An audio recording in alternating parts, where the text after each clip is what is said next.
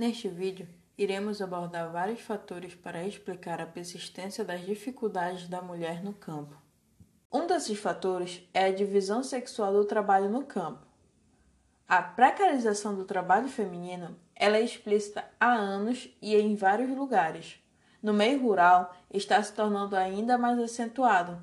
Isto é observado pelo fato de que as atividades realizadas por este segmento social, elas não são vistas como algo importante, a qual é considerado apenas como uma ajuda, que não lhe rende uma relevância econômica.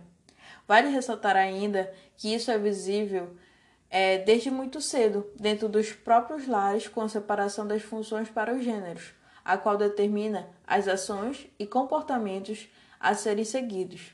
Desta forma, uma maneira de resistir a, a esta realidade é a formação de sindicatos e movimentos sociais destas mulheres, a fim de garantir seus direitos e abrandar a desigualdade social no âmbito rural. Outro fator é a dificuldade do acesso ao crédito rural.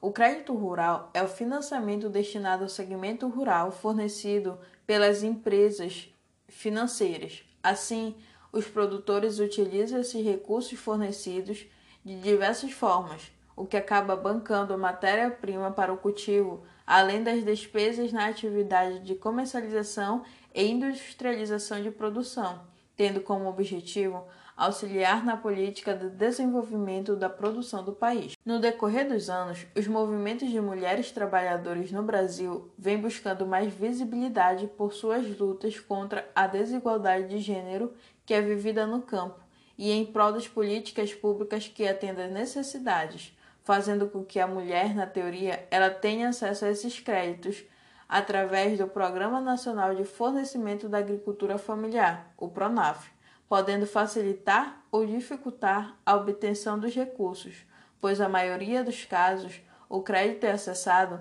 distribuído e empregado de acordo com as necessidades do marido. Um terceiro fator é a restrição ao acesso de assistência técnica.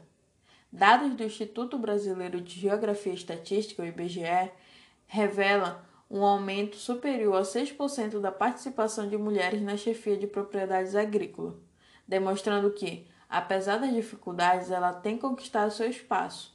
Logo, a importância da igualdade de gênero no ambiente é essencial, principalmente no ambiente rural, sobretudo no que se refere à assistência técnica e extensão rural, na qual as mulheres continuam sendo discriminadas. Por muito tempo, a assistência técnica e extensão rural, até, desenvolveu-se de maneira preconceituosa com as mulheres, pois com os homens os técnicos se empenhavam em auxiliar e discutir a melhor forma de produção e comercialização, mas com as mulheres havia uma discriminação, fato que fortaleceu a divisão sexual e social do trabalho. Outro fator é representação simbólica. A atual construção de identidades é entendida a partir de uma importante análise do discurso sobre ser e estar, uma vez que a sociedade ela delimita com bastante precisão os campos em que pode operar a mulher, da mesma forma que escolhe os terrenos em que pode atuar o homem. Tal disparidade é fruto de uma sociedade patriarcal que, ao mesmo tempo que historicamente oprime as mulheres, alicerça a construção da luta feminista que almeja a libertação ideológica, sexual, econômica, política e cultural das mulheres. A diferença entre o gênero é uma construção social enraizada nos valores culturais, que é baseada na relação de poder, assim como seus papéis sociais. Por fim, temos o reconhecimento da igualdade de trabalho. Os empecilhos enfrentados pelas mulheres no âmbito trabalhista, eles são historicamente marcados pelo sexismo presente na sociedade, que geralmente é muito evidenciado nas relações de trabalho produtivo.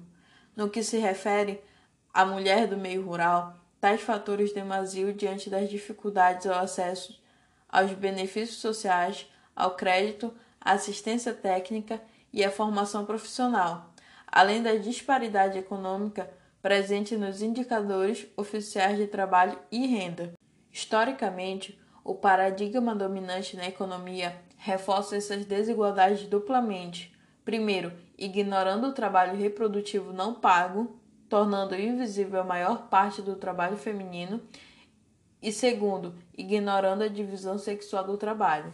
As relações de trabalho no meio rural expõem a realidade de extrema precarização, com salários e direitos inferiores ao do gênero oposto, o que agrava ainda mais as múltiplas jornadas da mulher, se dividindo entre o cuidado da casa e o trabalho rural, tendo a contribuição produtiva e econômica invisível na trama das relações sociais.